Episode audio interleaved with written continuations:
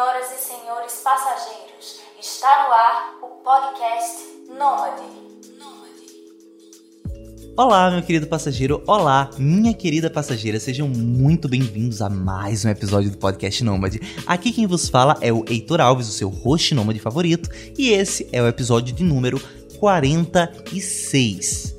No episódio de número 46, nós trazemos o Guilherme Ribeiro, carioca, que desde 2007 já está morando lá fora na Inglaterra, mas já passou por mais de 40 países. Mas esse episódio vai ser um pouco quanto diferente, pois a gente não vai falar muito de vida nômade, trabalho nômade, reflexão nômade. Não, eu tive vontade de fazer uma coisa diferente nesse episódio. Nós vamos falar um pouco sobre política. Pois é, pessoal, nós gravamos esse episódio um dia antes da reeleição do piu-piu monstro da política internacional Boris Johnson, atual primeiro-ministro da Inglaterra. E isso tem um impacto aí na aceleração do Brexit, no fim do sistema de saúde público inglês, entre outras coisas. Claro que a gente não foca só nisso, tem muitas outras reflexões, mas eu estava afim, pois nós estamos vivendo num momento que a gente precisa conversar um pouco sobre esse tipo de coisa, e eu sou aquele cara ali no muro, sabe? Sempre observando tudo e não tomando partido. Tá, dessa vez eu tomei partido. Eu queria lembrar também que esse episódio é um oferecimento da Spire, uma plataforma de terapia online, para você que tem alguma questão aí, não está sabendo como resolver essa questão, insiste em permanecer e está nublando a tua vida, atrapalhando você de prosseguir com outras questões que você queria seguir, pois você está aí ancorado nesse problema. Acessa spire.com.br fala, bota para fora com um terapeuta só seu, de qualquer lugar do mundo. Eu tenho certeza que isso vai destravar mais a tua vida e tu vai conseguir prosperar e ser mais feliz e ser bem pleno nas tuas atividades, tá bom? No mais, vamos agora conhecer o Guilherme Ribeiro.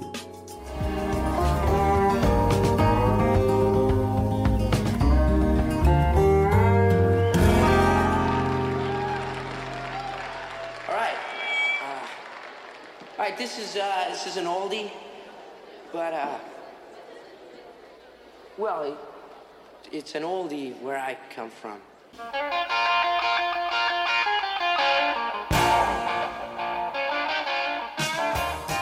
Bom, meu nome é Guilherme, eu sou carioca, moro hoje em dia no sul da Inglaterra, em Brighton, mas eu saí do Brasil em 2007. E desde então, eu já morei em vários lugares na Inglaterra, já morei em Londres, em vários lugares em Londres também, no sudoeste da Inglaterra, Cornwall, mais para o norte, Derby, numa outra cidade de praia, Bournemouth.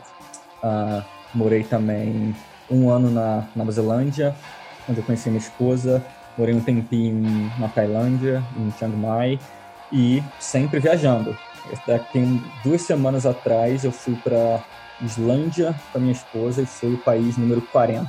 Então, esse é, um, esse é o background aí.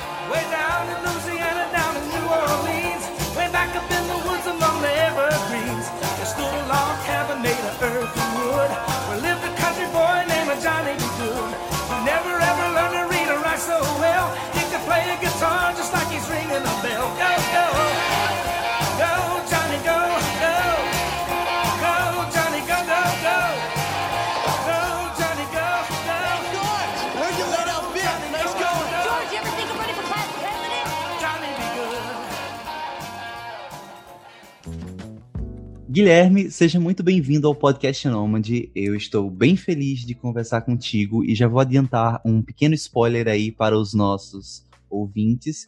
O Guilherme tem um irmão gêmeo, que é o Gregório, e logo, logo espero conseguir bater esse papo com o Gregório também, porque muitas das experiências que você teve, Guilherme, são compartilhadas com teu irmão, não é isso? E Exatamente. Eu acho que vai ser bem legal assim contar a mesma história pela perspectiva de outra pessoa. N não é que é a mesma história, mas é aquela mesma situação vista de fato de um ponto de vista diferente. Sim, eu é lembro que é. isso quando quando eu viajei com Maria, eu lembro de escrever muitas coisas. Era até uma forma de me tranquilizar no meu, nos meus primeiros dias de viagem. E era engraçado porque eu acho que eu estava muito nervoso e toda vez que Maria lia o que eu escrevia, até por uma questão de revisão, para ela revisar a, a, semântica, a concordância, a ortografia, é, ela sempre dizia assim, cara, eu não vivi isso aí que tu tá dizendo que eu vivi, não, sabe? Assim, tipo, a perspectiva dela era totalmente diferente. E eu acho que vai ser bem legal. Espero conseguir gravar esse bate-papo com teu irmão. E é isso, mas vamos lá. Seja muito bem-vindo. E Obrigado. você já viajou 40 países, né? Uma coisa que me chamou muito a atenção para você quando a gente começou a conversar no privado, nesses né, dias anteriores que seguem a gravação desse episódio, é justamente que aparentemente você já está na estrada há muito tempo, sabe? Assim, eu não lembro de ter conversado com alguém que viaja há tanto tempo como você.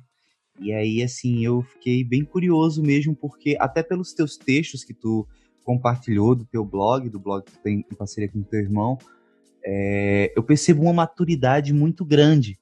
E é uma das coisas que eu quero conversar mais para frente no podcast, mas primeiramente vamos de trivialidades, como eu costumo colocar. Tu já comentou que era do Rio de Janeiro. E aí, cara, conta a tua história inicial, no que que tu é formado, como foi tua teus momentos antes de sair do Brasil? Tá, beleza. Carioca, é, de Laranjeiras. É, bom, tá, eu estudava em Laranjeiras até é, aproximadamente 1998 e a minha família começou a passar por uma situação financeira um pouquinho difícil e a gente teve que sair do colégio. Então, eu, meu irmão foi estudar no centro do Rio de Janeiro e eu fui estudar na Zona Norte. E isso, pra gente, já foi uma parada muito interessante que, assim, não é que a gente. Eu, eu, como é que eu posso colocar? É, não é que a gente não, a gente não frequentava muito. A gente ia para comprar uma coisa, ia na Zona Norte, porque de repente tinha um amigo de família, uma coisa assim, mas não era um lugar que eu necessariamente frequentava. E às vezes na nossa escola, a gente, tipo assim, é, estudando com outras pessoas, a gente não sabia exatamente. Tinham pessoas que eram estupidamente mais ricas que a gente, outras pessoas que eram mais ou menos no nosso nível, e a gente se sentia, é, como é que eu posso falar, um pouco é, isso é relativo, né? Não quero dizer que a gente era pobre, mas que a gente se sentia pobre em relação, em, com relação com as outras pessoas. E quando a gente foi para esses outros, é, essa, essas outras escolas, numas áreas mais pobres da cidade, a gente se ligou que a gente tinha um privilégio, que na verdade a nossa situação era muito melhor. Bom, de qualquer forma, não sei se você vai colocar isso no podcast, foi isso que eu estou pensando agora. Uhum. E a gente ficou, fez, ah, então eu fiz meu ensino médio, meu irmão também, numa em, em escola pública. O meu irmão foi uma escola privada, só que era uma escola mais barata no centro. Eu fui fazer é, engenharia elétrica. Eu tinha muita facilidade com matemática, então fui fazer engenharia elétrica na UF, na, em Niterói. O meu irmão foi fazer.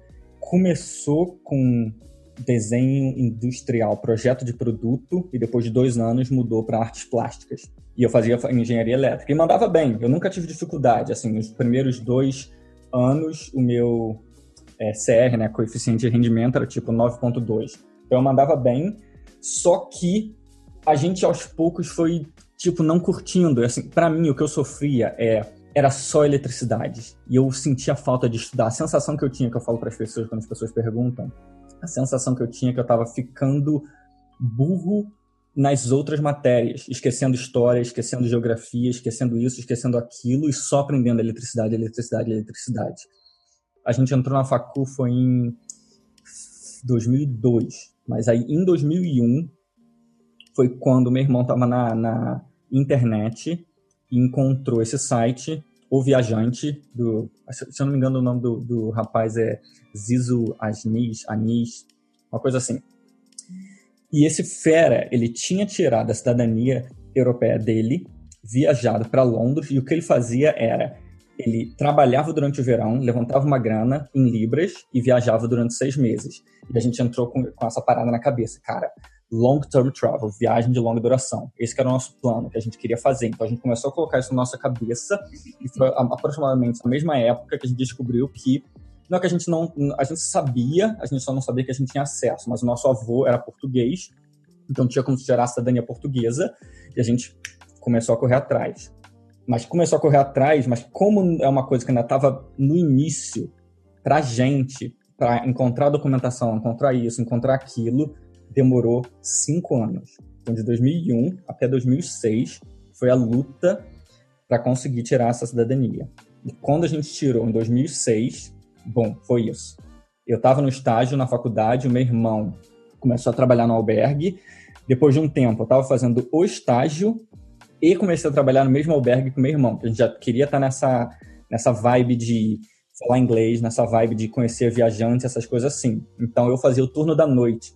Eu começava às 11 da noite, trabalhava até às 7 da manhã, tomava café da manhã lá no albergue e andando ia fazer o meu estágio às 8 da manhã em Furnas até meio-dia e dormia tarde. então era um ritmo meio neurótico. Muito, muito neurótico. Mas eu foi para levantar a grana. E no final das contas, eu levantei uma grana, meu irmão levantou uma grana. E a gente foi com. A gente saiu do Brasil em setembro de 2007, com passagem só de ida e dinheiro para ficar, para sobreviver por um mês, aproximadamente um mês, um mês e meio. Então aquele, foi aquele tipo.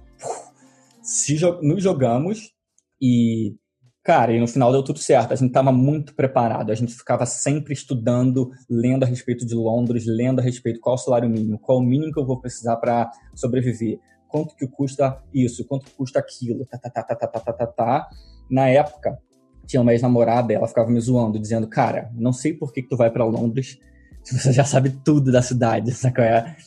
E era engraçado, mas ela tinha um ponto, e isso ajudou muito. Então a gente chegou para você ter uma noção, a gente chegou em duas semanas, a gente já tinha resolvido conta em banco, trabalho, acomodação, telefone, é, o insurance number, que é o equivalente do nosso CPF que você precisa para trabalhar, e tudo. Então a gente conseguiu resolver tudo em duas semanas. Então a gente, esse preparo que a gente teve ajudou bastante.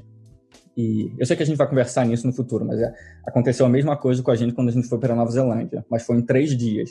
Caramba! Dias, a gente já tinha duas contas em banco, já tinha uma casa, um AP, já só não tinha trabalho porque a gente não buscou trabalho, mas a gente sabia que a gente poderia conseguir e mesma coisa, qual é? Então a gente quando, quando eu acho que quando você se prepara, entende, e uma coisa é você ir, vamos supor, para um vou dar um chute aqui, sei lá, de repente para Bolívia ou para um país assim que está em desenvolvimento. Quando você vai para um país desenvolvido, primeiro mundo, você sabe que as coisas tendem a funcionar. Então, se você vai preparado e sabe onde ir, não é não vai ter essa burocracia que não, e você precisa de documento dali, e dali para lá, e dali para lá, e de repente demora 30 dias até você conseguir resolver as paradas. Não. Se você, se você sabe onde ir, você tem a documentação certa, bom, as coisas funcionam. Uhum. Eu tô aqui te ouvindo e pensando assim, sabe? Tipo, caramba, 2007 tu foi para. Saiu do Brasil, você e seu irmão. E eu fico pensando agora, caramba, em 2007 eu estava acabando o meu ensino médio. Eu não vou nem falar o que tem antes disso para mim, porque antes disso para mim era só escola comum, vida de adolescente, gente que não entende o mundo. Honestamente, eu particularmente acredito, inclusive, que eu comecei a entender o mundo quando eu já tinha 27 anos. Então, mesmo depois, 10 anos depois de me formar no ensino médio, eu ainda me considero, ainda me considerava uma pessoa muito imatura. Hoje eu, eu percebo que até os meus 26, 27 anos eu ainda era uma pessoa muito imatura. Foi até um ponto que eu trouxe para tu na conversa privada, né? Porque para quem não sabe aí está escutando a gente conversando aqui, a gente conversou previamente, né, até para se entender um pouco, construir uma pauta para esse episódio, e o Guilherme, ele me mandou quase 25 minutos de áudio, assim, foi um podcast do podcast, assim. Olha, eu não sabia que precisava não, então eu falei, cara, vou mandar tudo e de repente ele tem uma noção do que tá rolando. Aham.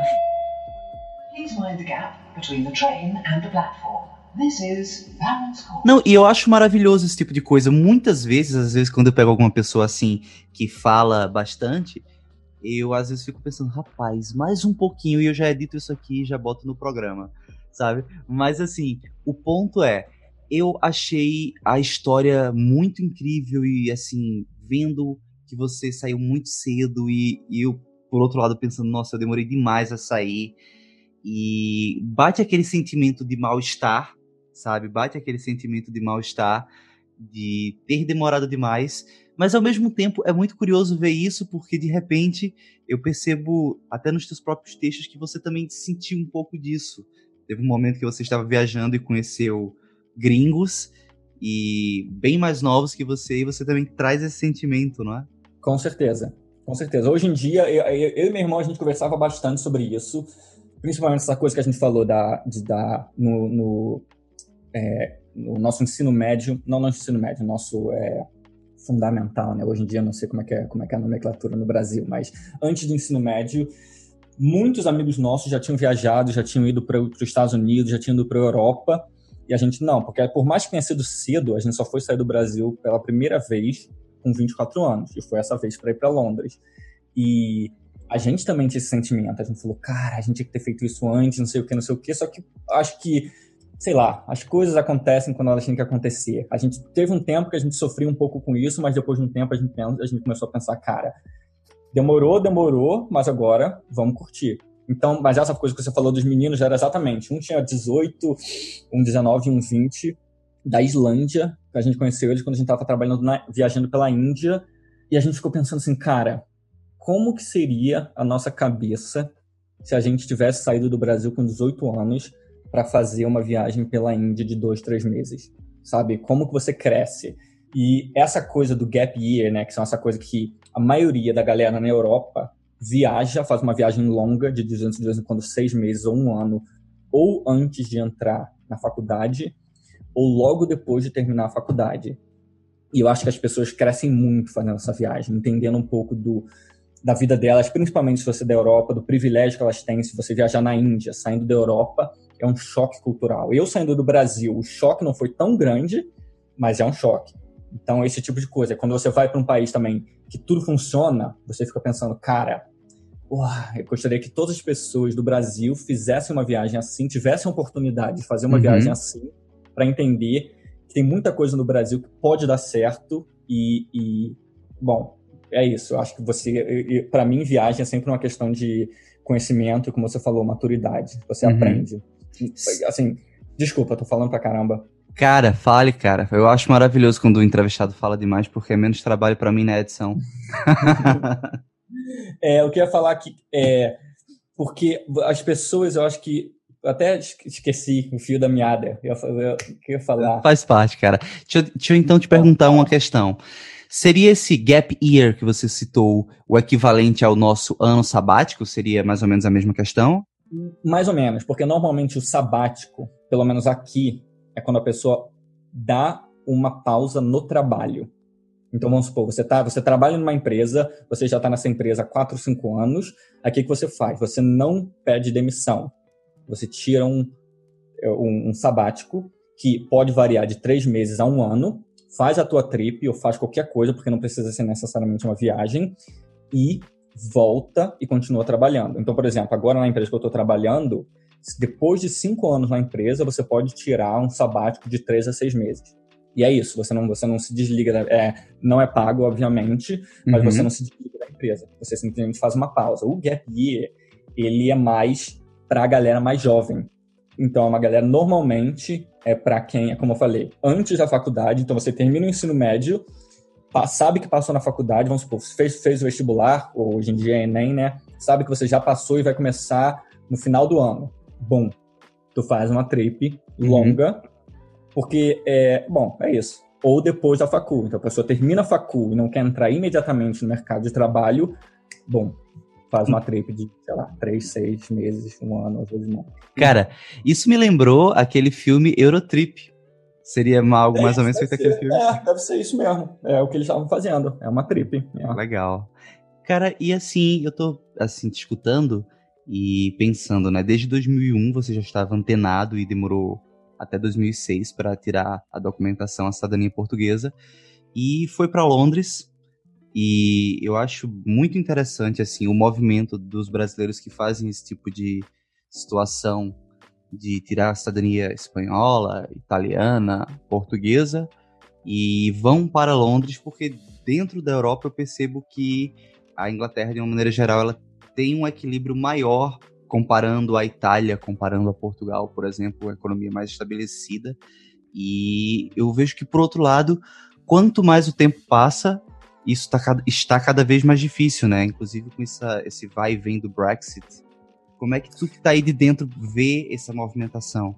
Sim, ó, cara, concordo. Cara, uma das razões de a gente ter saído não é a, o, ter escolhido a Inglaterra foi, um, a gente tinha estudado inglês é, no Brasil, então a gente já tinha uma base, então a gente pensou, ou seria Portugal, pelo português, ou Inglaterra, porque senão, se fosse outro país, a gente teria que aprender uma nova língua. Então, para a gente, eram nas duas opções. Como a gente, o nosso foco era viagem, a gente sabia que Londres é considerado um hub de viagem, onde você consegue passagens muito baratas para o mundo todo, e seria a chance de ganhar em Libra, que a conversão, quando eu saí do Brasil na época, era 4,20. Uma Libra, R$ 4,20. E já era bom, o máximo quando eu estava aqui, que já chegou, foi quase passando de 6, e eu acho que no momento está 5, mais de 5, vou dar um chute aqui, 5,20, 5,40. Então isso fazia uma diferença absurda, porque a Libra é uma moeda muito forte, e é isso, e, e, aprender, melhorar o inglês e, e, tudo. Então, mas eu concordo com você, desde que a gente chegou, teve uma época, principalmente 2011, 2012, é, que foi não, é, os anos depois da crise de 2008 veio uhum. muita gente da Itália. Eu trabalhava num lugar que era um restaurante e metade da galera era da Itália. Todo mundo estava vindo porque a situação da Itália estava muito complicada. Portugal, depois da, da crise, estava um pouco mal. Hoje em dia está melhor, está tendo um boom econômico em Portugal. No entanto, eu tenho amigos morando em Portugal. É, tá ficando tá um pouco complicado porque os salários não são altos comparados, por exemplo, com os salários da é, Inglaterra. No entanto, é, tem muita gente indo morar, principalmente nômades, nômades digitais. Lisboa está sendo um por isso que todo ano, como é que é o nome é Web Summit. Isso, Web Summit. Então tá, tá, ele rola. Eu conheço pessoas que foram nesse Web Summit, eu tenho amigos que foram para lá também. Então tá uma coisa que tá bombando muito. Por causa disso, os preços estão subindo e uhum. tá rolando aquele processo de gentrificação. A, as leis é, de é, locação de aluguel e tudo em Lisboa, no centro de Lisboa, elas eram muito rígidas e aparentemente elas estão sendo relaxadas. Por causa disso, muita empresa e pessoas estão comprando os apartamentos e alugando no Airbnb ou alugando por preços altíssimos. Então, as pessoas que moravam em Lisboa, no centro de Lisboa, estão indo para o subúrbio. Então, está rolando um processo meio complicado em Lisboa. Mas tá, Brexit. Brexit é uma parada que tá rolando. Cara, isso aí, Brexit. Ah, Brexit. É uma parada que eu. Caralho. é foda. É, cara, principalmente que agora eu tô em Brighton. Brighton é uma cidade no sul da Inglaterra, é uma das cidades mais assim, posso colocar progressivas. Ela é aqui é onde tem uma das maiores paradas gays é, da Inglaterra. É, é onde o, pai, o, o Partido Verde, o Green Party, é, tem uma das maiorias e também é, é bem de esquerda e, cara, foi um sofrimento. Essa coisa do Brexit é uma parada que, tipo assim, cara, o movimento Brexit, você consegue ver muito a coisa da, da nas eleições de 2018, esquerda e direita, petralha, coxinha. No Brasil foi a mesma coisa aqui. E uhum. ainda é difícil, ainda tá complicado. Não sei o que vai acontecer. Para mim, do ponto de vista pessoal, como eu já tô aqui há muito tempo, eu já tenho o equivalente da residência. E como eu, a minha esposa é inglesa, se eu quiser, eu posso aplicar para a cidadania britânica amanhã. Só que eu quero esperar um pouco para ver o que, que vai acontecer, se eu for realmente precisar, porque para aplicar custa 1.400 libras. Deixa eu só ver aqui rapidinho, porque é um investimento que só se eu realmente precisar que eu vou fazer. Deixa eu ver quanto que tá.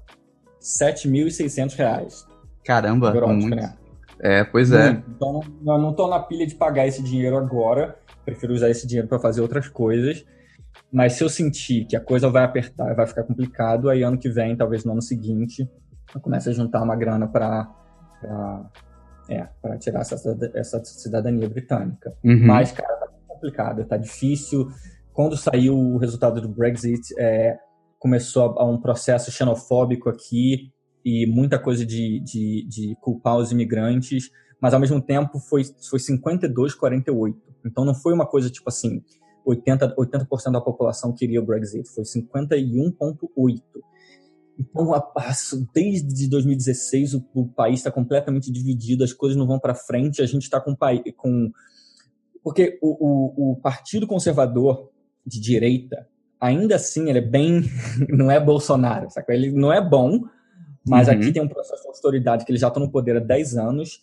Então, o, o NHS, que seria o equivalente ao nosso SUS, está sofrendo, está tendo cortes é, na polícia, então por causa disso o crime está aumentando. Mesmo assim, não é que nem o Brasil, mas está complicado. Então, as eleições vão ser amanhã, 12 de dezembro, para ver quem vai ser o primeiro-ministro. Então, cara, tá uhum. tá meio que desesperador. Tá meio, é esse momento, as eleições amanhã vão fazer uma diferença. Tem que ficar de olho. Vamos ver o que vai acontecer. Eu não posso votar, a Sofia vai votar. Eu estou falando para todos os meus amigos que podem votar para votar, para a gente ver se a gente consegue é, mudar esse quadro. Está muito complicado. Cara, e isso que tu tá falando realmente é um negócio muito complicado, assim. Eu venho acompanhando um pouco dessa movimentação toda, né? Essa, essa guinada ultradireitista na França, na Inglaterra, nos Estados Unidos, aqui no Brasil. Ah, vou ser bem honesto, assim, eu nunca tomei posicionamento político publicamente, eu sou artista e nunca é, fiz isso dentro do, do contexto artístico e também dentro do contexto do podcast, apesar de ter dado alguns indícios, mas cada vez mais eu eu confesso que eu estou muito triste, assim, sabe? Aqui no Brasil, particularmente, com essa situação. Às vezes eu fico até receoso de tomar partido em, em relação a essa situação, pelo fato de que eu percebo que existe uma maioria da audiência, e quando eu digo maioria da audiência do podcast, eu falo de cerca de 82% da audiência do podcast está no Brasil, mas também existe muitas pessoas que já estão fora e para as pessoas que já estão fora, eu acredito que talvez esse não seja o seu caso, até pelo que você falou um pouquinho agora e pelo que a gente vai conversar mais à frente com base nos teus textos e do teu irmão. É, não é o seu caso, mas a maioria quer distância. Quem já, quem já saiu do Brasil não quer saber do Brasil, sabe? Eu já tive problemas assim, até com algumas pessoas, do qual às vezes eu conversava sobre política e as pessoas diziam, cara, eu não quero saber sabe? Só porque não estavam mais no Brasil. Talvez a pessoa não quisesse saber também no Brasil, queria se alienar de qualquer forma. Mas eu percebo que quando você starta a vida nômade, é, esse distanciamento do contexto é, é uma tendência para algumas pessoas e isso é muito louco isso que você está falando. Para mim, é, pois é. Eu, o meu interesse pela política aumentou muito mais depois uhum. que eu uhum. saí do Brasil.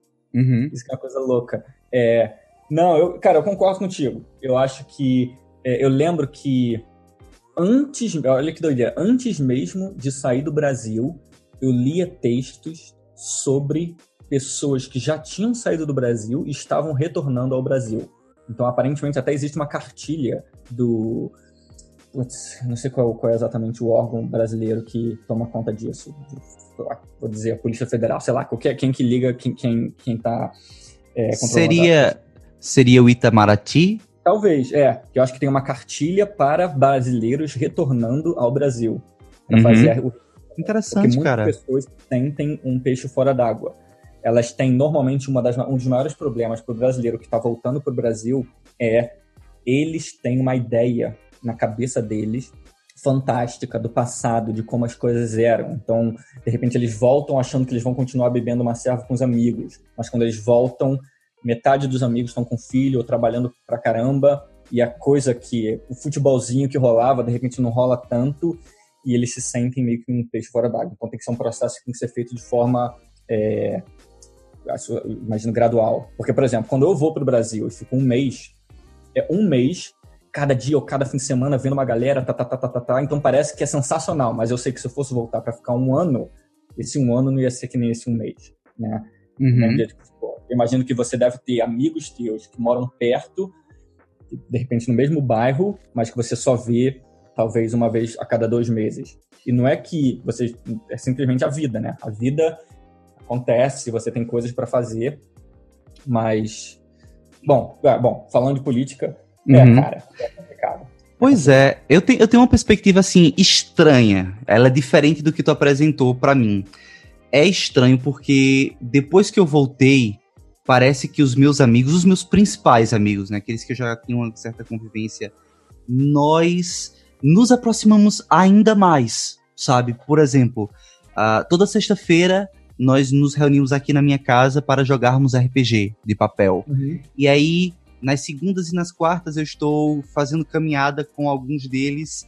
Na, na terça e na quinta eu caminho com outros. Na sexta todos nós nos encontramos. Às vezes no sábado vamos para uma piscina, para uma chácara, para um sítio, para um cinema. E eu particularmente eu tenho tentado apreciar ao máximo isso e eu acho que de certa forma, intuitivamente eu também já tô, estou deixando os sinais para eles, porque é provisório, sabe? Então eu não, estou mas, não, nesse caso, entendeu? É, mas é isso. Assim, claro que cada cada cada pessoa vai ter uma experiência diferente. Eu, não, eu o que eu falei foi coisas que eu li, eu uhum. não voltei. Cara, mas assim, eu concordo muito com o que você fala. Demais, assim. Às vezes eu percebo um ou outro amigo que já tem um filho ou que está planejando ter um. E a gente percebe assim que em poucos anos a gente já vai começar a diminuir um pouco a, a relação, a aproximação que a gente está tendo no momento por causa dessa situação. Eu super entendo e super aceito. Não sabia dessa, desse, desse, fenômeno que existia do retorno de brasileiros. É, eu vou ver se eu encontro sabe? o site, o, o link e, e mando para você. Uhum. Mas assim, voltando a falar do Brexit, cara, é, eu particularmente fico bem incomodado, sabe? Porque assim, tudo começou com Alexander, Alexander Nixon, né? Aliás, Nixon não, Nixon era o, o presidente do, dos Estados Unidos, o Alexander Nix, que é o CEO da, da Cambridge Analytica, sabe? Assim, começou ah. praticamente aí, né? E aí foi eles foram fazer. Não sei se tu já assistiu o documentário que tem na Netflix do The Great Hack. E é. Eu, eu acho não, é excepcional é aquilo ali. É desesperador, não, é... velho. É desesperador. E é uma questão assim que eu percebo que houve o experimento em vários países, em, várias, em vários processos eleitorais, para que aí eles estivessem prontos para fazer isso em grandes contextos, como foi o Brexit, como é a eleição, a primeira eleição do Trump, também no, no, no Brasil. E é uma coisa maluca. A Theresa May, por várias vezes, ela tentou encontrar uma solução para o Brexit, principalmente ali no contexto da Irlanda, Irlanda do Norte. Uhum. Depois passou a bola para o Boris Johnson, que é um cara que está enrolando aí, né, ganhando tempo.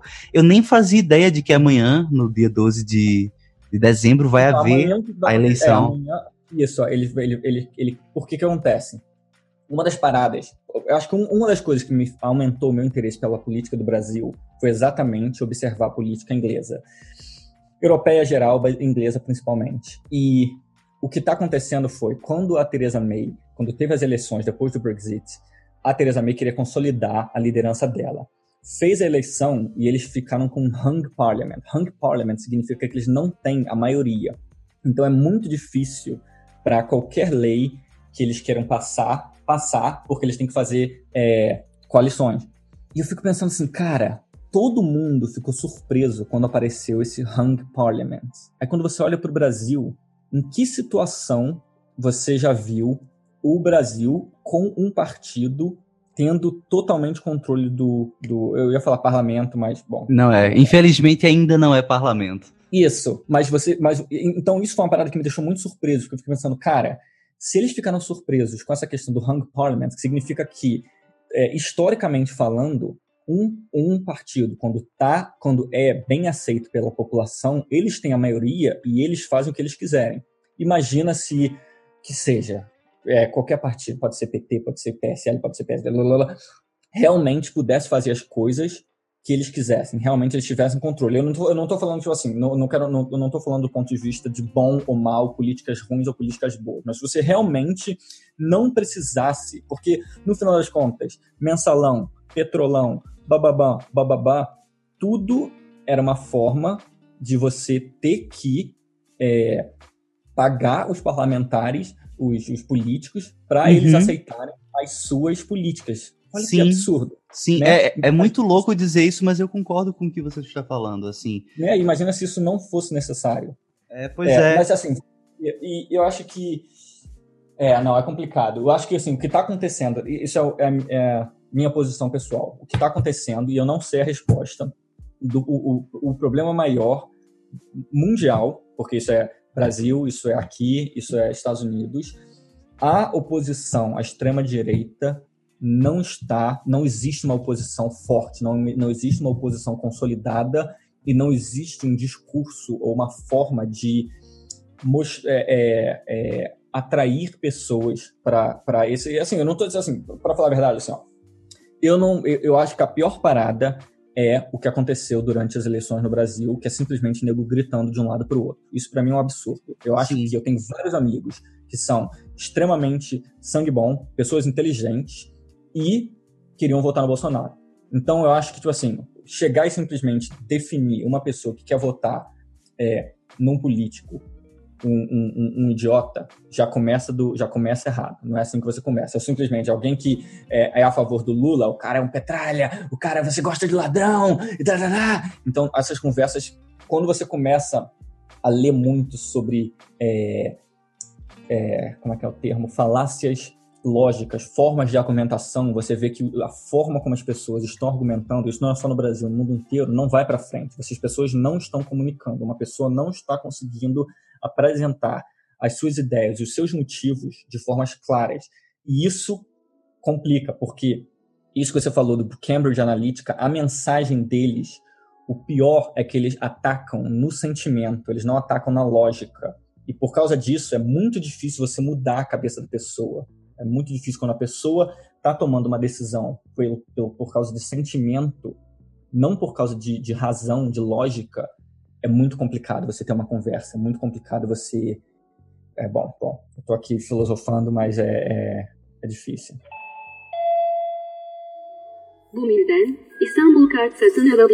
Eu estou direcionando a conversa para esse ponto justamente porque você me trouxe alguns textos.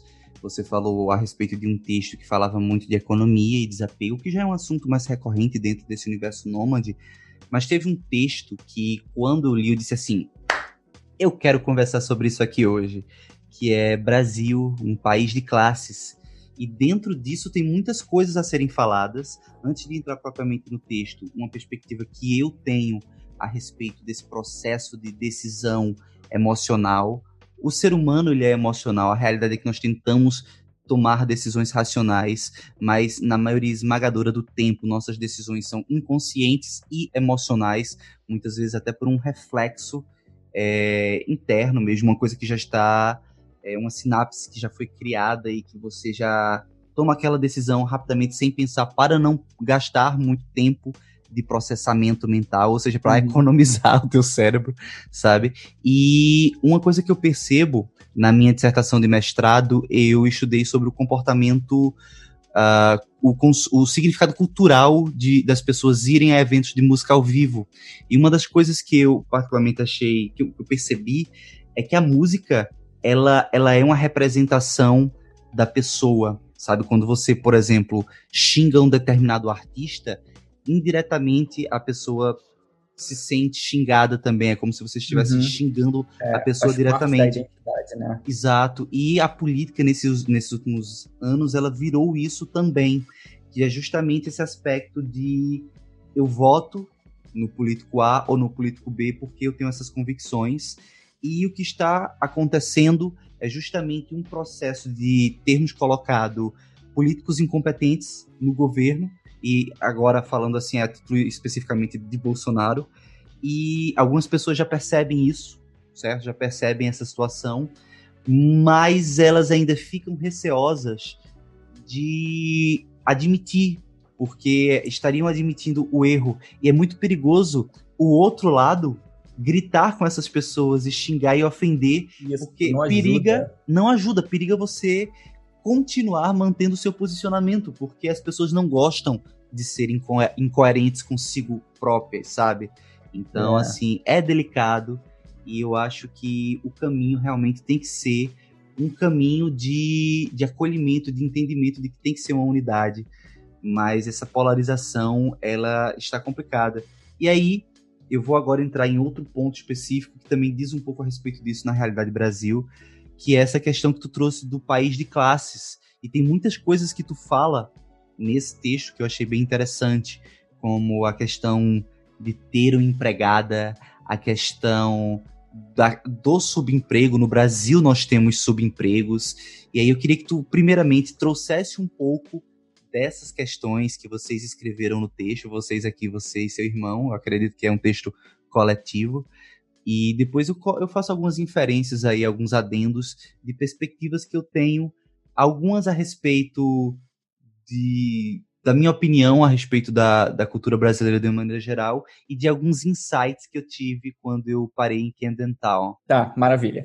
Cara, então, essa coisa da empregada doméstica é uma parada muito, muito, bom, interessante e, e, e complicada. É, porque, por exemplo, quando eu falo para gringo, né, as pessoas aqui, que no Brasil, empregada doméstica tem empregada doméstica, ele já acha uma parada muito louca, sacou? É? Como que é essa, essa situação. E, mas, cara, tá, empregada doméstica, subemprego. O que aconteceu foi, quando a gente veio para cá, a gente já sabia que a gente ia estava disposto a trabalhar com tudo. A gente, pelo fato de a gente ter, a gente já tinha uma base do inglês, a gente chegou aqui, começou a melhorar, melhorar, melhorar, a gente não precisou fazer nenhum dos trabalhos que não necessitam inglês, que normalmente é o que eles chamam aqui de cleaner, faxina. Mas a gente teria feito tranquilo teria feito tranquilo. Camareiro, esse tipo de trabalho que você não tem contato com, com as pessoas. E a gente começou trabalhando numa empresa de eletrônicos, então era um trabalhinho bacana. É, ficamos lá aproximadamente um ano e depois a gente foi para mudou para Bournemouth e começamos a trabalhar no restaurante como garçom. E cara, eu lembro que na época a gente recebeu algumas críticas é, fortes de amigos nossos porque, assim, as faculdades que a gente foi não eram, não eram ruins, o FRJ e o UF. Então, a gente tinha nossas faculdades e a gente não terminou. Ambos não temos diplomas, não terminou a faculdade. A gente trancou, hoje em dia já, sei lá, se prescreveu, sei lá, se ainda posso pegar alguns desses créditos. Mas as pessoas falavam, cara, você está largando a faculdade no Brasil para virar, para limpar mesa no, na, na Europa. E, e, e é muito difícil você mudar a mentalidade de alguém é, Principalmente porque, tipo assim, aqui é como eu escrevi no texto. O, o, o site está caído ainda, a gente vai tentar resolver isso nesses dias, mas é, hum. é muito difícil você é, explicar para alguém que, cara, trabalho é trabalho. E aqui é essa normalmente a visão. Todas as pessoas têm a chance de ter, têm oportunidade, não interessa no trabalho que você está fazendo, de ter uma vida é, confortável. Isso, e, e, essa coisa, aqui normalmente você não tem o termo subemprego, você tem low paying job, que é trabalhos de baixa remuneração, que não tem esse mesmo, esse cunho levemente derrogatório, né? Porque quando você fala sub, né, é como se as pessoas fossem uma classe é, pior então, esse foi o primeiro impacto quando a gente começou a trabalhar. A gente cagava completamente, porque a gente sabia o que a gente fazia. A gente estava trabalhando. A razão de a gente ter, de ter escolhido restaurante, um, você não ganha simplesmente o salário mínimo. Você ganha bem mais que o salário mínimo, porque você recebe as gorjetas. E gorjeta aqui faz muita diferença. Primeiro ponto. E dois, é muito fácil de você conseguir emprego e é muito fácil de você sair e conseguir emprego. Então, qual era, qual era o nosso ponto? O nosso ponto, você tem que lembrar, sempre quando a gente pensa aqui, o que a gente estava fazendo na Inglaterra era viajar. Então, para a gente era muito fácil. O que, que você faz? Encontra um trabalho, trabalho durante um tempo, vou dar um chute, seis meses, um ano, junta uma, uma grana, sai, viaja pelo tempo que você quiser, volta, consegue um trabalho. Se eu quiser, hoje, eu tenho já o meu trabalho. Se eu quiser encontrar um trabalho, eu consigo encontrar um trabalho em menos de uma semana. Garantido. Nunca, nunca, nunca foi diferente. Todas as vezes que eu voltei para Inglaterra, em menos de uma semana, já estava trabalhando. Então, essa flexibilidade, eficiência, era isso que a gente buscava. Só que as pessoas, amigos nossos no Brasil, não entendiam isso. Aí tá, beleza. Então, rolou essa situação até 2010, quando a gente foi para a Índia por dois meses. Foi uma trip de dois meses, foi foda. E, cara, as pessoas não entendiam, sacou? É, cara, estão na Índia? Como que está acontecendo? Na cabeça dele, delas, era aquele, é, é, é, eu não sei o termo, cognitive dissonance. É tipo, como é que você é garçom e tá fazendo uma trip de dois meses na Índia, sacou? É? Porque na cabeça das pessoas é uma coisa completamente. Então, as pessoas que no início começavam a criticar a gente, começou a mudar o tom da conversa, sacou? É? Tipo, calma aí. De repente eles estão fazendo alguma coisa, de repente eles sabem o que eles estão fazendo, eles não estão simplesmente, sacou? É? Aí fomos para a Índia, então essa começou a mudar. Aí da Índia a gente foi para Nova Zelândia. Eu não sei se você já queria entrar nesse assunto, mas é porque eu acho que faz diferença do, do processo todo. E uhum. isso também espantou as pessoas. Calma aí, Índia? Calma aí. É, Nova Zelândia. Aí, cara, quando a gente voltou da Nova Zelândia, a gente foi trabalhar num é, restaurante Era um restaurante num hotel cinco estrelas. E, cara, as gorjetas eram violentas. Por exemplo, pessoal, como era um restaurante cinco estrelas de um hotel novo, a gente era só elite que a gente servia. Então, por exemplo, a minha cunhada serviu as Spice Girls. Eu servi, é, tá ligado? Ross, do Friends. Uhum, servi, sim, sim. Isso, o meu irmão serviu Noam Chomsky. Nome, sacou? Meu irmão quase serviu o Ronaldinho.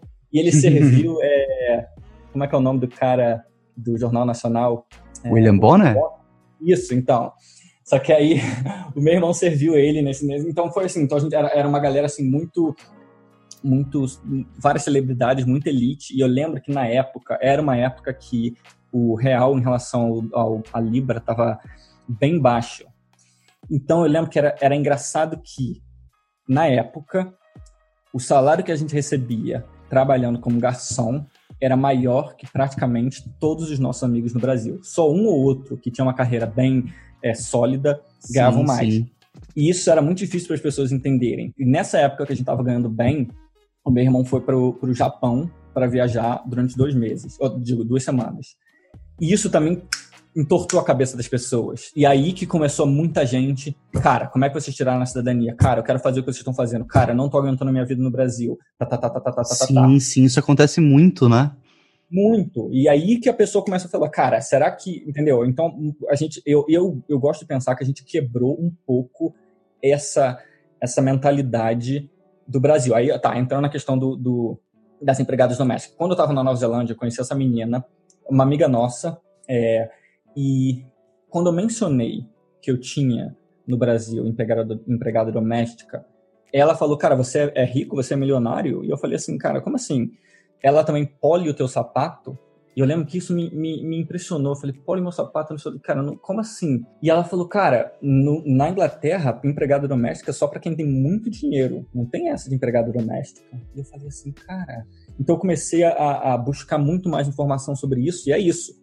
Na Inglaterra, você limpa a sua própria casa, sempre limpa a sua própria casa. Você, de repente, você tem até uma cleaner que você paga por hora. Então, alguém que vem, tipo uma diarista, mas não é o dia inteiro. É uma pessoa chega, fica, jamais você vai ter tem que ser uma, uma situação muito específica, com uma pessoa com dinheiro que vai ter alguém que vai chegar, limpar a casa, ainda cozinhar e fazer isso tudo. Não. Uhum. É um ou outro, cozinhar raramente. E, cara, isso foi um negócio pra gente que foi muito interessante. E eu lembro, cara, que para mim, um exemplo disso são duas notícias que eu acho que estavam naquele texto. Eu não sei se os links estavam funcionando.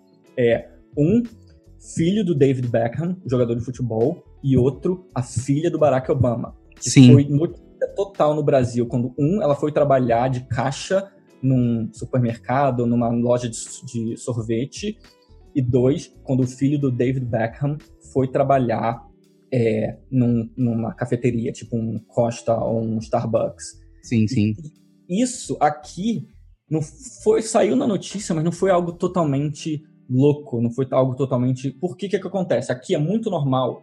Se você chega nos teus, sei lá, 14, 15 anos, você já começar a trabalhar.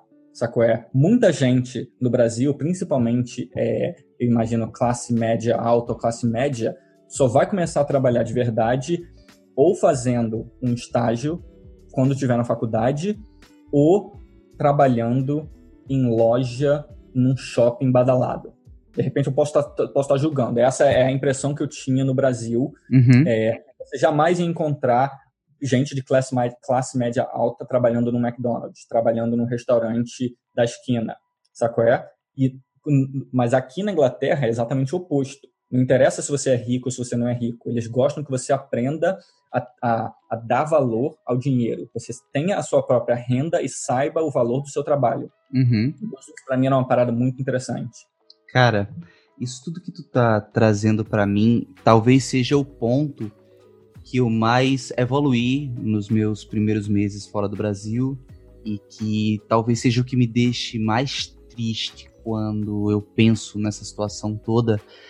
E quando eu li o teu texto, eu disse: não, eu quero conversar sobre isso, sabe? Eu preciso conversar sobre isso, porque nesses 45 episódios eu acredito que eu nunca abordei diretamente isso como eu pretendo abordar agora mas assim, é isso que me deixa mais triste no Brasil. Primeiro que, particularmente, eu acredito que nós somos um povo muito hostil e em muitos aspectos, em, em, assim, em determinados aspectos, por causa da dificuldade que nós temos de conseguir as coisas. Eu lembro que quando eu estava em Londres, teve um momento que eu passei em Camden Town de frente de uma de um local que vendia aqueles vapes, sabe, aqueles uhum, aqueles vaporizadores uhum. e eu me lembro que na vitrine tinham alguns smartphones e na época tinha um, um iPhone 7 e eu olhei o preço. Primeiro que eu já achei ele muito mais barato do que no Brasil, até por questões de, de impostos de importação e tudo mais. Mas para além disso, uma coisa que eu percebi é que na Inglaterra, a pessoa que tem um trabalho, certo? Mesmo que seja um low paying job, com um terço do salário dela, ela consegue comprar um iPhone 7. Enquanto que no Brasil, aquele mesmo aparelho, um trabalhador assalariado, salário mínimo normal no Brasil, levaria 10 meses, né, dividindo em 10 grandes prestações, sabe? Se você pegar assim um terço do salário do Brasil, sei lá, pra, pra, pra, em relação a esse iPhone que, sei lá, deve valer uns 4 mil reais aqui, cara, seria 10 parcelas de 400 reais, tá ligado? É um terço praticamente. Não. Aqui, sabe? cara, pra você ter uma noção, é, é, muito raro. Normalmente, só se forem compras é, de coisas grandes, assim, ou, ou, mais caras, tipo uma máquina de lavar ou um computador, aqui você não divide nada. O que você coloca no teu cartão de crédito é o que você vai colocar. Uhum. É, é o que você vai pagar. E eu acho que no Brasil tem muito essa coisa de dividir, né? Pois é. é. Mas o ponto em si é o seguinte: é o que eu percebi é a dificuldade de nós termos as coisas, sabe? É a dificuldade de nós termos as coisas. E junta isso a uma cultura que eu percebo, posso estar muito enganado agora no meu posicionamento, mas o sentimento que eu tenho é que a cultura do Brasil ela valoriza a humildade e não a prosperidade. É até, até uma reflexão que eu vejo, assim, por exemplo, é, nós fomos colonizados por um país de base católica, enquanto que, por exemplo, os Estados Unidos foi colonizado por um país de base protestante. A própria Inglaterra tem a igreja anglicana, né, que foi um protesto também contra uhum. a, o Vaticano, e dentro da igreja, igreja, católica você tem muito esse conceito de é mais fácil um camelo passar por um buraco de uma agulha do que um rico entrar no reino dos céus. Enquanto uhum. que na, na igreja protestante você já tem mais essa, essa perspectiva da prosperidade financeira. Eu não estou dizendo que os Estados Unidos é maravilhoso, porque eu sei que existe muita pobreza lá. Mas uhum. a, a grande questão é o seguinte: é que no Brasil existe essa cultura de que você não pode fazer sucesso, de que você não pode ter dinheiro. A gente sempre, eh, eu sempre me vejo, eh, assim, eu sempre escuto pessoas que dizem assim: ah, não, mas isso aqui só foi tantos reais. Não, ah, não, isso aqui eu peguei numa promoção, sabe? Cara, assim, eu concordo totalmente. Eu ainda acrescentaria que a classe que, que está bem, a classe alta, ainda eu acho que dificulta a vida das pessoas, porque não, não sei se você lembra naquele texto que eu coloquei vários pontos sim, de sim. um artigo de uma pessoa reclamando que eu acho que tinha um rapaz é, que parecia pobre no, é, no aeroporto, no, num galpão do aeroporto.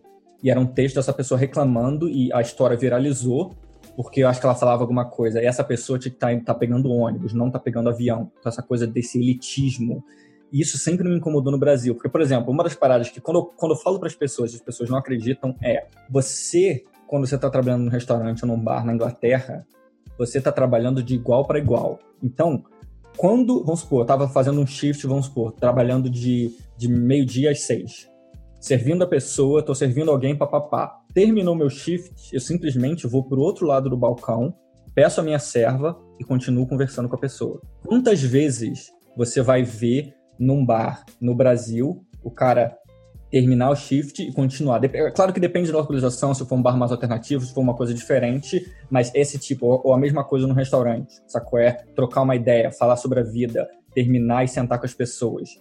Não sei, é uma, eu acho que é uma paridade muito mais de igual uhum. para igual. Pedimos a sua atenção aos procedimentos de segurança que apresentaremos a seguir. Pois é. Pois é, isso, isso realmente é uma coisa que particularmente aqui incomoda muito, sabe? E eu senti muito isso, eu senti isso com muita clareza com, em relação na Inglaterra. É uma coisa que eu já percebo que mesmo os empregos assim, digamos, mais baixos, né, que pagam menos, eles não ganham tão, tão abaixo dos bons empregos. Até nessa questão mesmo de disparidade, acho que você comenta isso, que um gerente ele não ganha tanto quanto seu subalterno. E eu acho, eu acho essa divisão mas é qualitária porque a partir disso todos conseguem ter as coisas. Disso, sentimentos como inveja ou até violência mesmo para você tentar tomar de assalto um, um, um, smartphone, como é aqui no Brasil, sabe? Não com existe, certeza, cara, sabe? Eu tive, cara, eu, uma, eu faço, é, cara, eu tive altas conversas com pessoas que são a favor do porte de arma. Eu não vou entrar nesse assunto completamente, mas o que, eu, o que você falou é o que eu tento explicar para as pessoas. Você simplesmente dar armas para pessoas não é a solução. O problema maior, meu ponto de vista, de, de, dessa violência, violência é, é um sintoma. Não é que são as pessoas que são violentas. Você vive num país completamente desigual quanto o Brasil, o cara vai querer ter o que ele não tem e ponto final. E se ele não vai conseguir fazer da forma é, trabalhando, porque provavelmente não vai conseguir, de repente um rapaz trabalhando como faxina num, num, num McDonald's, quanto tempo vai demorar até ele conseguir comprar um iPhone? Será que ele até um dia vai ter um iPhone? Entendeu? E essa igualdade, ou, ou, ou, essa sociedade mais egalitária, com certeza faz uma diferença. Com certeza. Então, por exemplo, é, eu acho que foi isso que eu escrevi, né? Você, vamos supor, de repente no Brasil, um garçom vai estar ganhando, eu não sei, hoje em dia eu não tenho a mínima noção, é dois mil, três mil reais, talvez mais, talvez menos. Quanto ganha o gerente, quanto ganha o dono? Uhum. 8 mil, 10 mil, 15 mil. Na Inglaterra, essa diferença, se você ganha dois, teu gerente vai estar ganhando três, no máximo quatro.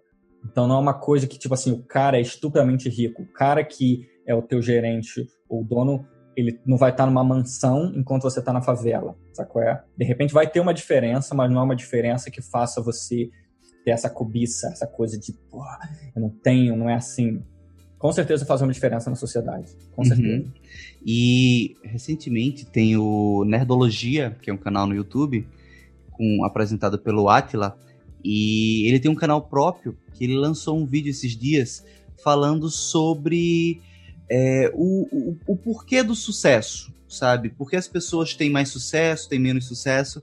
E eu não lembro agora o nome do pesquisador, mas teve um pesquisador que ele encontrou, ele desenvolveu uma fórmula que mostra que a maioria das pessoas, ao longo de sua trajetória, elas acabam ficando na mesma condição de quando elas começaram. Poucas pessoas prosperam e poucas pessoas também têm menos sucesso, né? Regridem, digamos assim. E isso é, no, isso é uma coisa normal. Então, uma pessoa que ela é pobre, ao longo da vida dela, ela tende a continuar pobre. Uma pessoa que é classe média tende a continuar classe média. Uma pessoa que é rica tende a continuar rica. Poucas são as pessoas que avançam ou regridem é, essa, essa condição. E o Brasil, em especial, ele é conhecido como piso grudento que é justamente um país que é ainda mais dificultoso de você avançar. É. Isso, de você sair da sua condição. E é uma coisa que, particularmente, eu fico assim. É o que me deixa triste, sabe? Aqui uma reflexão que eu tive esses dias. É, por exemplo, para mim, até algum tempo atrás, não importava se eu ganhava 5 mil reais ou se eu ganhava mil pounds, né? Mil libras, por exemplo. É, hoje a, a, uhum. conversão é mais ou menos isso, 5 para 1. Então, por exemplo, isso. se eu ganho 5 mil reais e gasto 20% disso aí, ou seja, mil reais para viver, ou se eu ganho mil pounds e gasto também 20% disso aí, 200 pounds para viver, por exemplo, eu sei que é impossível, mas assim, vamos lá, é, até é possível, né? Baseado no teu outro texto, seria possível sim. Ah, não, então, eu posso falar sobre isso também. Dependendo de onde você mora na Inglaterra, dá para viver bem mais barato que no Rio. Mas vai, fala. E aí o ponto é o seguinte, até um tempo atrás eu não tinha muito essa distinção. Eu pensava assim, tipo, eu vejo sempre uma ou outra pessoa dizendo, ah, eu quero ganhar em dólar, porque o dólar é mais valorizado que o Brasil, que o, que o real, quero ganhar em euro, quero ganhar em libra e tal. E eu, eu pensando, cara, é, na verdade, o que é que eu quero ganhar? Então, se eu quero ganhar é, mil pounds, eu tenho que trabalhar no Brasil para fazer cinco mil reais e seria o equivalente. E aí eu teria o mesmo custo é, de dinheiro na Inglaterra, no Brasil. Só que depois eu pensei no seguinte: o Brasil ele, ele tem um custo a mais que fora você não, não se preocupa, que é essa questão do bem-estar. Por exemplo, se eu ganho 5 mil reais e vivo no Brasil com mil reais, ainda assim eu não posso andar com um computador, com um smartphone na rua sem me preocupar.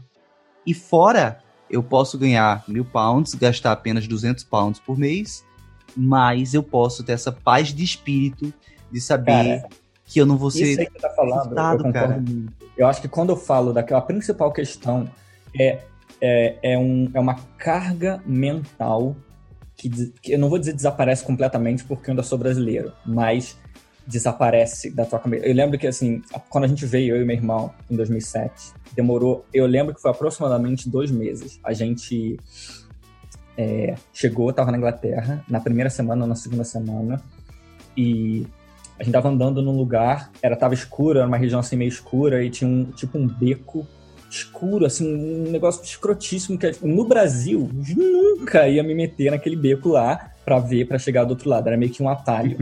e a gente pensou, pô, estamos aqui na Inglaterra, vamos lá, vamos que vamos. A gente foi, pá. Começou a andar, aí não deu, sei lá, 10 segundos, dois malucos começaram a andar atrás da gente. Mas era um estilo mal encarado, mas aqui tá ligado aquele estilo meio é, hip hop, meio neurótico, tipo gangue, é, uhum. 50 Cent. É. E a gente, caralho, fudeu vamos rodar. Então a gente começou a andar e aquele esquema clássico do Brasil, né? Sempre tá de olho, a gente falou, cara, vamos, vamos atravessar a rua. Aquele clássico esquema, atravessa a rua. Se eles atravessarem, provavelmente estão te seguindo. Então a gente atravessou, aí os caras, dois ou três segundos depois, atravessaram também. Aí a gente falou, fudeu, fudeu, fudeu, então vamos, vamos perder. Aí eu já abri a carteira, comecei a separar o dinheiro, tá, tá, tá, tá, tá, tá, botei o celular na, na cueca, fui separando tudo, os caras foram chegando perto, a gente foi ficando tenso, foi ficando tenso, foi ficando tenso, e os caras simplesmente passaram, assim, pela gente. Aí eu olhei assim pro meu irmão e falei, brother, o que que aconteceu? E ele falou, não sei, nada, a gente não foi roubado. E foi... E, e é, engraçado, mas é desesperador, né? A gente falou assim, cara, a gente não foi roubado. E a gente, a gente ficou, assim, perplexo do que aconteceu. E a gente ficou pensando, cara, essa é a vida do Brasil, sacou? É que não era para ser assim. É, Você, exato. Nesse, nesse medo, nessa carga mental, você tem que, tem que estar, sempre tem que estar preocupado com isso e com aquilo. E, cara, e demorou um tempo. Quando eu estava viajando é, pela Amazônia, com, com, a gente fez a trip pela Amazônia, pelos barcos, a gente parou em Belém. E eu lembro quando a gente parou, a gente ia dormir no barco, só que a gente queria sair e dar um rolé. E era uma área ali meio portuária, meio, meio parecia meio sinistra, do meu radar, Rio de Janeiro, violência. O que, que a gente foi? A gente saiu, andou até um centrinho, comeu uma pizza e voltou. Só que quando a gente estava andando lá, eu estava muito ligadão, porque eu era o único brasileiro, todo mundo era gringo, falando inglês. Eu falei, cara, a gente vai rodar legal. E eu, assim, de olho, vendo tudo que estava acontecendo. Quando a gente chegou na pizzaria e foi sentar, a, a, gente foi conversando sobre essa questão de violência. Eu falei, cara, mas vocês estavam tão ligados, vocês estão ligados em tudo que aconteceu quando a gente estava andando para cá? E eles falaram assim, cara, como assim? Aí eu falei, cara, a gente estava andando teve um maluco que passou pela gente, ficou encarando. Assim que a gente passou pela pessoa, ele pegou o celular e, e foi ligar para alguém, ainda olhando para a gente. A minha preocupação foi: é, presa fácil, o cara devia estar tá ligando para de repente chamar alguém para roubar a gente. Passou uma moto que da mesma coisa, os caras olharam, deram uma volta na gente, deu outra volta e depois seguiram. Eu fiquei falando, cara, isso aí não, não tá cheirando bem. Uma galera também que estava sentada, todo mundo parou, estava conversando bebendo, também levemente uma encarada, parou, pra, parou e ficou de olho na gente. Então eu fui explicando, e, e foram, tipo, aproximadamente umas cinco ou sete coisas que eu vi, e eles falando, cara, eu não vi nada disso. Eu falei, cara, isso aí é o, é o sentido aranha do brasileiro. Você tem que ficar ligado no que está acontecendo, sabe? É, é isso, triste, né? Quando, quando eu trabalhava no albergue, eu nunca entendia como o gringo era boboca. Como eles... Como, porque no Rio é foda, né? Então você era toda noite, ou não necessariamente toda noite, pelo menos umas duas ou três vezes por semana, vinha alguém, fui roubado em Copacabana, fui roubado não sei onde, fui roubado não sei aonde. E eu falava, cara, como? E eu explicava, não vai nesse lugar, não vai, não faz isso, não faz isso, não faz isso. E nego era. era Uhum. E era isso. Aí, depois de morar na Inglaterra, eu vejo que faz muito sentido é, gringo ser presa fácil. Eles simplesmente não estão acostumados com a violência que a gente tem no Brasil. É. Não é algo que eles pensam. Sabe qual Uhum. é? Nem cogitam, né? Nem cogitam. Eles cogitam. Eles simplesmente estão vivendo a vida deles. Por Uhum. isso que eles são presa fácil. 次は赤坂見附銀座線 Teve uma época que eu, que eu passei no Rio e eu me lembro que eu caminhava normalmente, assim, sem roupa, sem nada, minhas coisas estavam guardadas no, no, no hostel. E mesmo assim, a galera passava e dizia, ei, gringo, não sei o quê, e dando sugesta direta de que iria me assaltar, sabe? Sabe, era uma coisa, assim, eu, eu nunca por exemplo, eu, eu já fui assaltado algumas vezes, pra ser honesto, seis vezes eu já fui assaltado. E geralmente, quando eu for- sou assaltado, a pessoa vem e assalta. Mas nunca eu andei num ambiente onde eu caminhava e a pessoa olhava pra mim, olhava pra Maria, pra minha namorada, e dizia assim: Ei, gringo, tu vai rodar, vice, sabe? Não, não com esse Uhum. sotaque nordestino, obviamente. tinha, um, tinha um coé aí no meio. é, não, é sinistro. Essas diferenças para mim são muito. Eu gostaria.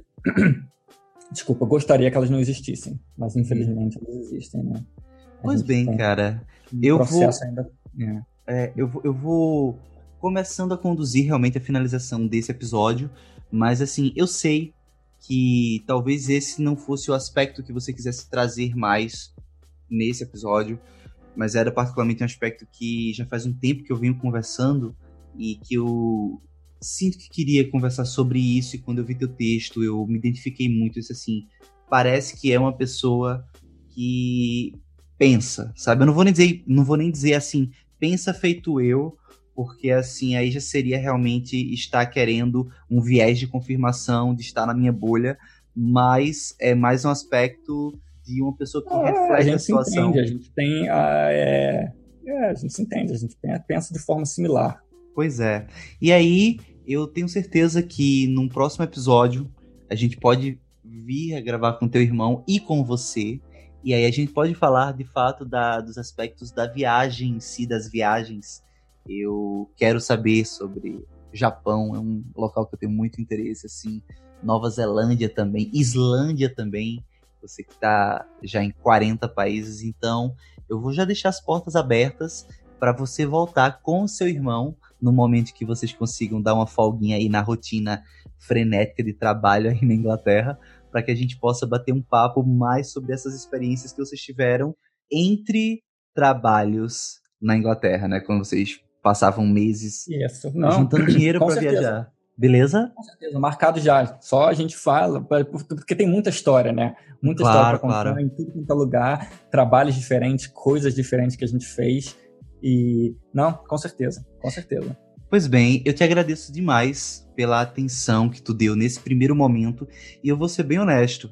É, pra mim, um primeiro momento. Faz tempo que eu não tenho, inclusive, um convidado que retorna ao podcast. Eu quero muito que você venha, que você volte, que você traga seu irmão e que a gente possa bater um papo mais, assim, leve, vamos botar assim. Eu acho até interessante nós termos tido essa conversa, porque o contexto atual tá pedindo isso. Você está a um dia de definir o seu próximo, o seu próximo primeiro-ministro, já tô colocando porque tu já é da Inglaterra mesmo, assim, já é, lon- tu já é inglês. Não, mas eu concordo com você. Assim, eu acho que nem todas as conversas têm que ser leves. Eu não vou dizer que essa conversa foi necessariamente pesada. Não, não foi. É, mas eu acho que é, eu acho que tem muita gente que tem, tem algumas perspectivas que você tem sobre o seu próprio país, você só vai conseguir ter vendo de fora. E Isso é um privilégio. Nem todas Sim. as pessoas no Brasil vão ter a chance de ter essa viagem, mas eu Uhum. acho que são pontos de vistas que sempre sempre me a razão de eu ter escrito sobre eles foi exatamente isso. Era algo que me incomodava e eu precisava dar pelo menos o meu ponto de vista. Olha eu vi isso e é isso que eu acho sobre isso. Bom Pois é, pois é. Eu particularmente acho interessante a gente ter esse contrabalanço, né, em relação a outros episódios mais leves que precederam o seu, mas ao mesmo tempo acho importante e concordo também com essa sua perspectiva, né, esse prisma distanciado. Eu fico até pensando na quantidade de pessoas que estão aqui no Brasil engajadas nesse debate político, esquerda, direita, petralha, coxinha, Cara, sabe? Isso que tu tá falando, cara, uma das palavras que eu acho mais engraçadas é se as pessoas da direita do Brasil tivessem aqui na Inglaterra, elas iam achar que o, que o, que o governo é esquerda. Pois é. Uhum. E, e, as pessoas não entendem como, como o governo ajuda as pessoas aqui na. na é, não, não, vou reiniciar, de repente pode ser essa conversa num outro momento, mas se as pessoas da extrema-direita morassem aqui na Europa, elas iam ver que é, é muito mais esquerda, é muito mais ajuda às minorias, à população. Não é isso é, que o Bolsonaro está fazendo, que está exatamente fazendo. Cara, é porque eu me lembro agora, eu, eu vi um conteúdo um tempo atrás que em 1600 na Inglaterra acho que já era já era um sistema parlamentar, não tenho certeza, mas assim eu lembro que existia um rei que ele queria é, aumentar a pena de morte e foi quando os governantes, assim, que governavam auxiliando o, o rei, eles disseram que mais lógico do que ter pena de morte era que o governo garantisse que todo mundo pudesse ter uma vida digna. Porque todo mundo podendo ter uma vida digna, nós não precisaríamos, no caso nós agora, contexto Brasil, não precisaríamos estar no desespero para querer ter as coisas. Você vê um evento como uma Black Friday, Black, eu ia dizer Black Friday, uma Black Friday aqui no Brasil. Que não deixa de ser, né? É, às vezes tem coisas que funcionam e tem coisas que são não, não, não, tudo pela metade do dobro, sabe? É, tem, tem, sabe? Tem essa questão do tudo pela metade do dobro em alguns momentos. Mas o ponto é, você vê um desespero, sabe? Tu é do Rio. Cara, com certeza tu conhece Aniversário Guanabara sabe? Uhum. Cara, é uma loucura. E assim, o que é isso? As pessoas não conseguem ter. E aí você chega em Londres, por exemplo, você vê que não existe essa coisa de subemprego. Você vê os low paying jobs, mas assim, a pessoa, isso. ela é Cara, é tratada com dignidade. Transporte com público é excepcional, sabe? Eu, eu rasgo uma seda para Londres porque dos ambientes que eu passei, é um ambiente que eu acho absurdamente civilizado. E isso não é ser esquerda. Isso é um governo dar ao povo a condição do povo ter. Cara, exatamente. Precisa, Por exemplo, sabe? uma das paradas que eu curto muito e leio muito a respeito é a questão da renda mínima, renda mínima básica. Sim, a renda universal, não é? Isso. E, cara, é muito engraçado como no Brasil as pessoas criticavam e criticam o, o Bolsa Família como se fosse Bolsa Esmola e como esse programa no resto do mundo ele é vangloriado. É, um dos, uhum. é, é, considerado um dos primeiros e, e é, é, eficien, eficientes é, sistemas de renda universal, entendeu? E hoje em dia está sendo tá tendo teste na, no, na vários países da África. A África, a África está muito forte isso. Isso, e é um negócio que está crescendo, que as pessoas estão vendo que é como você falou, as pessoas precisam ter o suficiente para ter uma vida digna. Uma pessoa que tem uma vida digna não vai querer sair matando, roubando ou destruindo a vida das outras pessoas, porque ela não vai precisar. Bom. Uhum.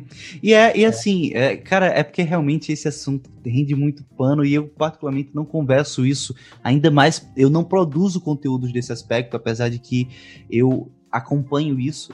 E essa questão da renda universal é uma coisa que está cada vez mais em voga por muitos aspectos, tanto na questão da, da evolução dos empregos e nessa evolução existe-se muito processo de automatização e por outro lado, muitas pessoas elas não se adaptam à mudança, elas não conseguem, elas acabam ficando de certa forma obsoletas e em algum momento nós vamos realmente precisar pensar em políticas de, de renda universal, né? O Eduardo Suplicy já traz isso. Com certeza. O, o, Bill Gates, o Obama, acho que o Elon Musk já falou também coisas do tipo. Então, é uma coisa que, que é necessária e no Brasil, especificamente, existe uma parte da população que tem muito essa questão da meritocracia, só que foi o que eu falei um pouco um pouco antes nesse episódio, eu recomendo para os ouvintes assistirem esse vídeo do Atila que ele, no YouTube, eu posso até deixar também o link desse vídeo do Atlas específico na, na descrição desse episódio, que ele traz essa questão de por que as pessoas têm sucesso. Existe a questão do esforço, da meritocracia, mas também existe uma questão de sorte. E a realidade é que a maioria das pessoas, ainda mais no Brasil, elas, elas estão num país assim de piso grudento. É difícil você prosperar. Não, assim, eu acho que assim, sabe? a meritocracia só funciona se todo mundo tiver as mesmas oportunidades. E isso é. não é uma realidade no Brasil. Não um é. menino que nasce é, numa, no Leblon e vai para uma escola privada e de repente vai para PUC, não vai ter muito mais, muito mais oportunidades do que um menino negro nascido na favela da Maré. E as pessoas que acham que eles têm as mesmas oportunidades, elas estão querendo, tão, porque não meritocracia no Brasil é uma parada. As pessoas que, que como você falou, esse tem pessoas que vangloriam a meritocracia. Eu acho que meritocracia é uma parada que eu sou totalmente contra. Eu não estou dizendo que eu discordo do conceito. Eu só acho que o conceito não existe. Uhum. No Brasil, pelo menos. Você tem muito mais chance de ter meritocracia aqui na Inglaterra, onde muitas pessoas têm as, as mesmas oportunidades, do que no Brasil. Uhum. E é, é, é, maluco, é maluco você pensar isso. Eu vi um dia desse um, uma reflexão que tinha que falava assim: fazer caridade da cesta básica no, no Natal é caridade, é bem quisto. Mas um programa como um Bolsa Família, ah, é, é desperdício do governo e não sei o quê. Isso porque o Brasil tem uma carga histórica, sabe? Uma carga de escravidão. Cara, uma, ó. Sabe? É, é, pesado, cara. Eu acho que, acho que é melhor a gente parar. Tem uma, não, tem uma página no Facebook que eu acho que todo mundo tem que checar. Eu, empregada doméstica. Sim, você até cita ela no texto, não é? Cara, essa página de volta e meia eu vou lá para ler, para ficar assim, incrédulo de como a gente ainda vive numa, numa, numa sociedade, principalmente no Brasil, com esse pensamento escravo, escravocrata. Uhum. É, cara, é muito neurótico. As pessoas que simplesmente você vê porque ela nessa página ela são relatos de pessoas, de empregadas domésticas trabalhando na casa de pessoas e eles também postam anúncios de pessoas buscando empregadas domésticas. Mas quando você vê vou dar aqui um chute, de repente não, não é necessariamente assim. Quero que a pessoa venha às 7, saia às 8 da noite, 7 da manhã até às 8 da, da noite, não pode comer no trabalho e eu quero pagar 400 reais por mês. Um negócio assim. Caramba, velho, é. é e daí você lê essas paradas e você fala, cara, essa pessoa não, não, não mora nesse universo. Essa pessoa é. não entende o que tá acontecendo. Ela ainda, ela ainda tá no contexto barãozinho, senhorzinho de engenho, Isso, né? senzala, cara, é foda. É.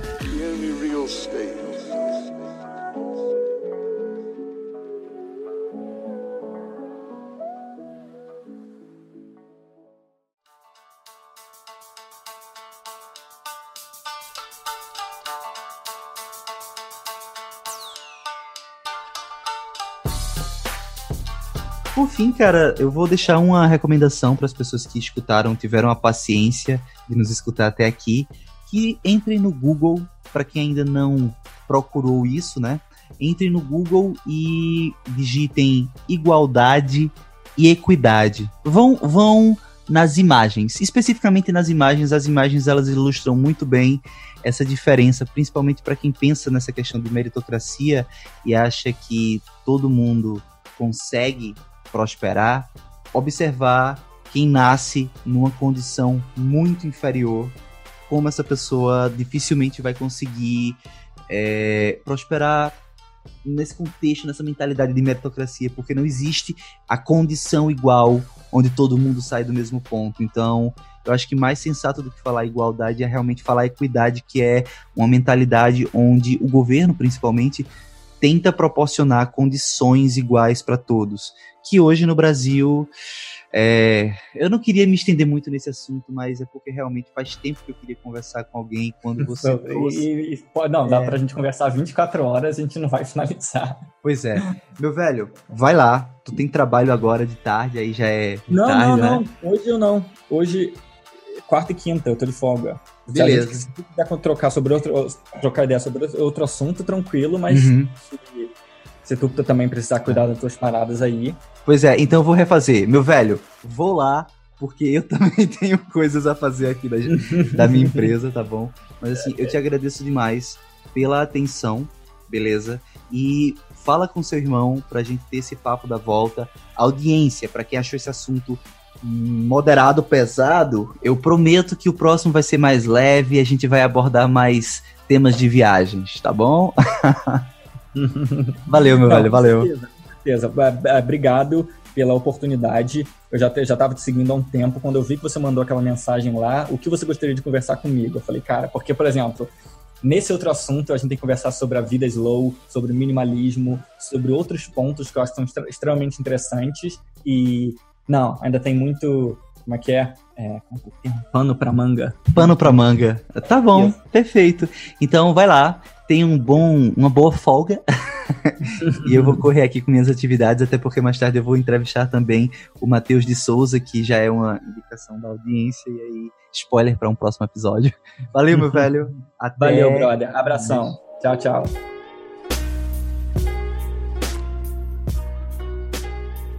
Bom, pessoal, e esse foi mais um episódio do Podcast Nômade. Eu espero que vocês tenham gostado. Ele foi diferente. Eu quero tentar trazer um pouco mais disso nos episódios, claro que deixando isso sempre pelo prisma do universo nômade. Eu sei que tem pessoas que viajam e não querem saber disso, e tem outras pessoas que são hiper conectadas nisso. Eu acredito que o podcast nômade é para falar da vida, é para falar de tudo, pela perspectiva, obviamente, de pessoas com essa mentalidade nômade. Então, se vocês tiverem alguma crítica, dúvida, sugestão, contribuição, podem me escrever no Gmail podcastnomad.gmail.com ou também nas minhas redes sociais, que é o Instagram, arroba alvescontato, alves com H, e também arroba podcastnomad. Eu estarei de braços abertos para conversar com todos vocês, ok? Lembrar mais uma vez que esse episódio é um oferecimento da Spire, uma plataforma de terapia online para você poder fazer terapia de onde você quiser. Acesse agora mesmo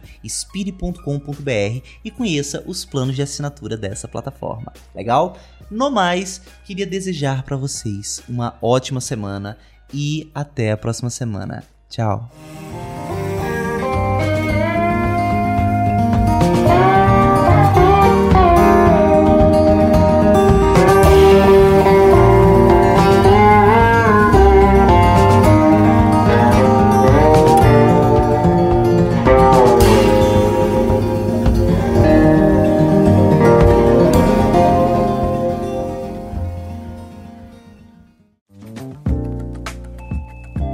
Este episódio é uma edição do podcast Nômade.com.